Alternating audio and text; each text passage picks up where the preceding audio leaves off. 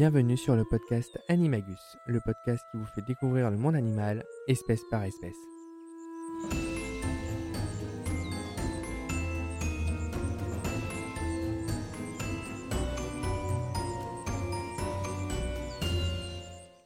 Bonjour à tous, bienvenue pour ce nouvel épisode. Aujourd'hui, nous n'allons pas nous intéresser à une espèce en particulier, mais à une association qui lutte pour justement les sauvegarder. Et pour ce faire, je ne suis pas seul, je suis accompagné. Donc je vais euh, laisser notre invité se présenter. Alors bonjour, moi c'est Annabelle, du coup je suis stagiaire au parc animalier de la Barbenne, dans le sud de la France, et du coup euh, je travaille pour la conservation des animaux avec l'association Ecophone. Donc voilà, vous l'aurez compris, euh, le sujet d'aujourd'hui c'est Ecophone, l'association du parc animalier de la Barbenne. Donc il faut dire qu'avec Annabelle on se connaît bien, car nous sommes collègues. En effet, je suis euh, soigneur animalier à ce parc. Donc c'était plus facile pour moi de vous présenter cette assoce, mais je pense que si le contenu vous plaît, on présentera euh, de nouvelles associations. Alors pour commencer, Annabelle, est-ce que tu peux nous présenter le parc animalier de la Barbin, s'il te plaît? Alors oui, le parc animalier de la Barbin, du coup, il est situé dans le sud de la France, entre Aix et Marseille. C'est un parc de 33 hectares avec à peu près euh, une centaine euh, d'espèces. On est quand même à 130 espèces et plus de 650 animaux. Euh, c'est 9 km de sentier, vraiment dans la Provence, parce que vous allez voir des hippopotames, des rhinocéros, mais aussi entendre les cigales tout l'été. Et c'est aussi un site Natura 2000. Alors, un, site Natura 2000, est-ce que tu sais ce que c'est, Jérémy? Oui, mais je pense que certains de nos éditeurs non. Alors, vas-y, explique-nous. Alors, en fait, un site naturel, Natura 2000, c'est un site c'est vraiment un réseau européen où on va essayer d'assurer à long terme la protection euh, d'espèces et d'habitats. Et donc, c'est des espaces qui vont être vraiment protégés. Donc, ça a été créé en 1992 et maintenant, un peu partout en France et comme en Europe, il y a pas mal de sites Natura 2000 où on, peut, on va essayer de protéger en fait l'habitat et la faune et la flore qui sont dessus. Et aussi, depuis peu, on est depuis 2020 le, un refuge LPO alors, euh, c'est un plan d'action sur cinq ans où on va essayer vraiment d'augmenter la potentialité d'accueil de la faune locale avec euh, les oiseaux, etc. Et nous, on va arrêter du coup les produits chimiques au maximum et essayer de poser le maximum de nichoirs pour avoir des, oiseaux locaux qui viennent faire leur petit nid euh, sur notre terrain. Merci pour cette présentation copieuse quoique digeste. Donc juste tout ce que tu viens de nous dire là, c'est à part de l'association Ecofaune. Donc euh, le parc, c'est la preuve qu'il est déjà bien engagé euh, dans l'environnement et la biodiversité locale. Ensuite, donc il a euh, créé l'association Ecofaune. Est-ce que tu peux nous en dire un petit peu plus sur sa création et un peu en quoi, ça consiste? Ok, alors Ecofaune, donc ça a été créé en 2007. vous pouvez reconnaître, c'est un petit logo avec une main d'humain qui va tendre vers des animaux justement pour montrer que on essaye d'aider les animaux et de les sauver. C'est un peu l'objectif de cette association. On est en contact avec plusieurs associations partout euh, dans le monde, donc en Europe, en France, mais aussi partout à l'international. Et on va leur donner des fonds chaque année pour euh, les, aider dans certains projets. On a par exemple des grandes associations comme euh, Calaway ou Save Rhino qui sont assez connues, mais on, on, tient aussi à cœur à avoir des associations un peu plus petites ou qui viennent d'être créées comme par exemple Su Amigo do Lobo ou euh, Proyecto Zoropitoco, désolé pour l'accent. Et là, c'est vraiment des petites associations, mais qui ont besoin de notre soutien pour, euh, face à leur État, à leur gouvernement, avoir un appui euh, un peu international. Donc Ecophone a réellement pour but de soutenir ces associations. Donc il y en a des connues comme tu nous as cité précédemment, mais aussi Red Panda Network. Exactement. On en a parlé pendant notre premier épisode sur le Pandaro, mais aussi sur des plus petites, moins connues. Et donc là, Ecophone a réellement un, vrai, est, réellement un vrai soutien pour ces associations qui en ont euh, plus que besoin. Du coup, est-ce que tu peux nous dire un petit peu comment est-ce que euh, Ecophone fonctionne? Qu'est-ce que vous mettez en place en fait pour pouvoir euh, soutenir ces associations? Alors comme action, on a tout simplement aussi d'abord les dons. Donc sur notre site internet, vous pouvez avoir, avez la possibilité de faire des dons. On a plusieurs urnes un peu partout dans le parc. Euh, et aussi, on a des rendez-vous animaliers. Donc, euh, tous les jours, on a des soigneurs qui vont venir parler euh, sur les animaux. Ils vont vous présenter l'espèce et souvent l'association qui est en commun avec cette espèce. Et après, certaines personnes viennent nous donner des dons. Après, on fait aussi des activités VIP. Donc là, on vous propose de payer une activité le matin où vous arrivez un peu plus tôt que tout le public. vous voyez vraiment les coulisses du métier de soigneur, mais aussi les animaux. Vous les voyez un peu plus. Vous avez plus d'explications, puisque des soigneurs vont vous suivre toute la matinée. Et là, en fait, l'entièreté de ce, de ce que vous allez payer va être reversée à Ecophone. On a aussi des stands de sensibilisation. Donc là, ce n'est pas forcément euh, de l'argent qu'on va essayer de récolter, mais plutôt euh, d'éduquer la population, ou du moins les sensibiliser, euh, parce que c'est vraiment en, donnant de la connaissance aux gens qui vont avoir envie d'agir pour, pour les animaux.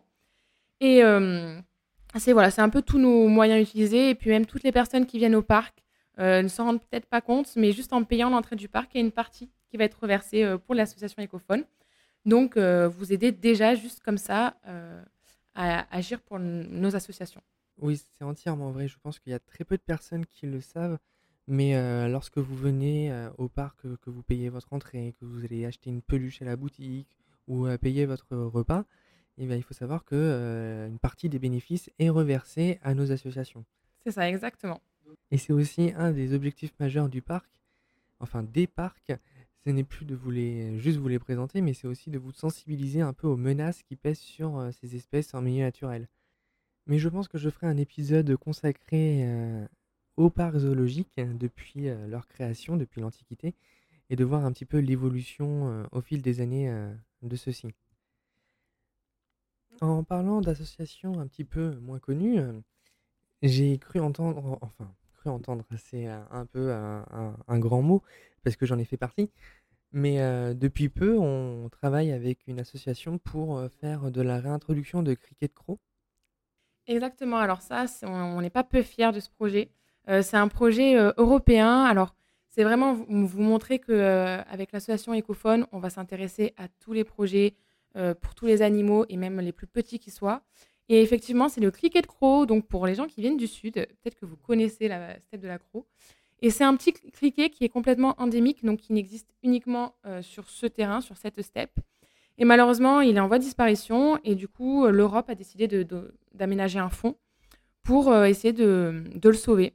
Et nous, comme on a un climat quand même qui est assez similaire de la steppe de la Croix, puisque c'est à 40 minutes à peu près de chez nous, c'est juste à côté, on a la chance de faire partie de ce beau projet et du coup, on va avoir, on est allé chercher des criquets dans la steppe de la Croix et on a fait, on les a amenés au parc animalier pour faire de la reproduction, pour pouvoir aussi un peu en savoir un peu plus, parce qu'on a appris, par exemple, Jérémy qui a travaillé avec les criquets de croc a pu savoir qu'est-ce que mangent les criquets de croc, parce qu'au début c'était assez compliqué. très compliqué, oui. et ensuite, ces criquets de croc, là on va, avoir des, des, des zoothèques et donc l'année prochaine, on aura de nouveaux cliquets qui vont naître. Et euh, on espère en fait faire plus tard de la réintroduction. Et comme ça, on aura beaucoup plus de cliquets qu'on va pouvoir réintroduire. Et essayer un peu sortir euh, cet animal, euh, qu'elle ne soit plus, que ce ne soit plus pardon, une espèce en danger de disparition. Alors je voudrais juste revenir sur un petit truc que tu viens de dire. Tu as dit que les criquets de croc, on est allé les chercher en milieu naturel. Donc oui, c'est une exception. C'est pas nous qui avons pris cette décision, c'est l'Europe qui a bien pesé le pour et le contre comme c'est un animal qui est amené à disparaître et qu'il n'y a pas de reproduction en parc zoologique, il a fallu qu'on aille chercher ces spécimens dans la nature. Mais il faut savoir que tous les animaux qui sont présentés en parc zoologique sont des animaux nés en captivité. Il n'y a plus depuis une trentaine d'années de euh, capture le milieu sauvage, sauf exception, comme par exemple les animaux saisis par les douanes qui sont victimes du braconnage, ou alors une menace imminente d'extinction comme le criquet de croc. Exactement. Du coup, revenons un petit peu à Ecophone. Est-ce que tu as une idée de, euh, de récolte? Est-ce que tu peux nous citer quelques chiffres, par exemple, euh, combien est-ce que l'année dernière vous avez récolté pour Ecophone Alors oui, l'année dernière, on a eu un beau succès. On a réussi à récolter 130 000 euros qui ont été vraiment euh, séparés un peu dans plusieurs associations. Et en plus, depuis quelques années, on fait attention et on va faire, on va garder de cet argent un petit peu. On va appeler ça un fonds de secours. Et justement, c'est, on a toutes nos associations. Donc, on va donner cet argent à toutes nos associations. Et combien il y a d'associations? On a 26 associations. Pour cette année, c'est 26. On ne sait pas si on, va peut-être augmenter. Hein. Mais euh, on garde toujours un fonds de secours. Et par exemple, en 2020, avec les incendies du Pantanal, on a eu justement euh, débloqué ce fonds de secours. en fait, c'est une association qu'on soutient. Si d'un coup dans l'année, elle a besoin d'avoir de l'argent subitement, il faut que n'importe quand dans l'année, on ait cet argent pour les aider. Et par exemple, les incendies du Pantanal, on a réussi, on a donné cet argent parce que c'est un incendie qui a dévoré le Pantanal, donc c'est une très grande forêt. Et on a réussi à donner de l'argent pour avoir du matériel en fait pour les vétérinaires qui se déplaçaient en tant que bénévoles et réussir à sauver ces animaux qui, étaient brûlés, qui n'avaient plus d'habitat, qui n'avaient plus de quoi se nourrir. Oui, donc une très très bonne initiative. Donc ça, ça fait partie des réussites de l'association Ecophone. Mais est-ce que tu aurais d'autres réussites à nous citer? Alors oui.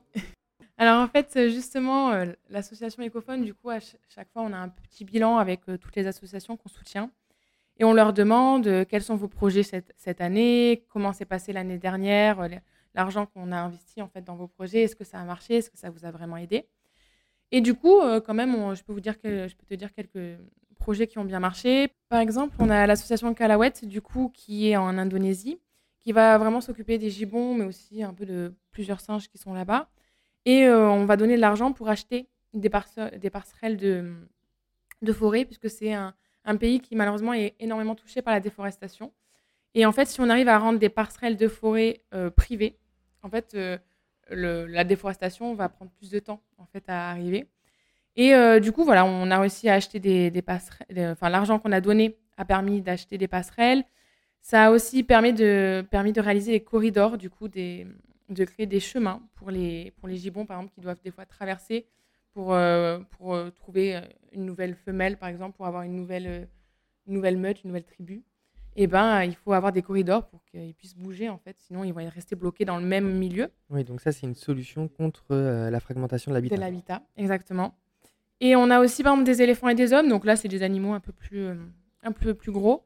Euh, on va essayer, on a réussi à donner de l'argent pour faire des hum, classes nature. Et donc, on a réussi à, enfin, l'association a réussi à sensibiliser vraiment des, populations qui, des fois, vivent avec les éléphants, mais qui en ont jamais vu. Et en fait, euh, c'est un peu la devise aussi euh, d'Ecophone, c'est travailler avec des associations qui prennent en compte que, en fait, si on veut sauver les animaux, il faut qu'il y ait du bien-être humain. Plus l'humain est heureux, plus l'humain est bien, et plus ben, les animaux aussi pourront être heureux. Par exemple, aussi, une de nos plus grandes réussites, c'est euh, la SGN, donc une association pour les girafes du Niger, qui a réussi euh, donc, tout l'argent qu'on a pu leur donner, d'autres parcs aussi, puisqu'on n'est pas les seuls à leur donner de l'argent. Hein. Ils ont réussi à construire des puits. Et du coup, il n'y avait plus le problème de conflit qu'il pouvait y avoir entre les humains et les animaux. Et euh, du coup, forcément, comme l'eau est, assez rare en Afrique, au Niger surtout, ben, les humains allaient plus facilement tuer les girafes qui essayaient aussi de boire. Il y avait vraiment un grand conflit. Et en créant des, des, puits, tout simplement, en fait, les humains, ils ont eu leur, euh, leur eau, comme les animaux ont pu avoir aussi leur dose d'eau. Et euh, il y a eu, à l'époque, il n'y avait plus qu'une cinquantaine de girafes, c'était une sous-espèce de girafe. Aujourd'hui, on en compte plus de 500. Sans réintroduction ni rien, mais juste en limitant en fait le conflit et en sensibilisant la population. Donc on voit que c'est vraiment des, des, actions qui ont très bien marché. Mais ça, c'est surtout en fait euh, les associations qui réussissent. Nous, on leur donne juste les fonds oui, mais je pense que c'est important quand même de, parler de, de ces associations qui soutiennent financièrement d'autres associations qui ont pour projet euh, d'agir. Parce que euh, ces associations qui agissent, eh ben, ils ne vivent que des dons. Et on le sait, malheureusement, les dons se font rares. Déjà parce que ben, y a une grosse partie de la population qui euh, s'en fout un petit peu de la conservation. Et une autre partie ben, qui n'a pas forcément les moyens pour investir dans les dons. Sauf que les parcs zoologiques, ils ont la chance, la chance pardon, de, de faire payer une entrée pour que les, les gens aillent voir des animaux. Donc cette entrée, même si les gens s'en foutent de la conservation et qui, qui sont totalement ignorants ce, des menaces qui pèsent sur la nature en général, et eh ben, le, le fait d'avoir payé la place, ça, ça contribue, il contribue indirectement à la conservation. Nous arrivons à la fin de notre épisode, euh, une émission euh, copieuse quoique digeste. Je vous mettrai en description un lien qui euh, vous amènera directement sur le site Ecophone si jamais vous aussi vous voulez participer financièrement à la conservation un peu plus activement. L'homme est la cause de la disparition de ces espèces animales, donc c'est à nous d'agir pour justement sauver ces petites bêtes qu'on aime. Merci à toi Annabelle d'avoir répondu présente pour ce podcast. Ce fut euh, fort agréable et fort intéressant de t'avoir avec moi. Merci beaucoup Jérémy. Et quant à nous, je vous dis donc à la semaine prochaine pour découvrir ensemble une toute nouvelle espèce.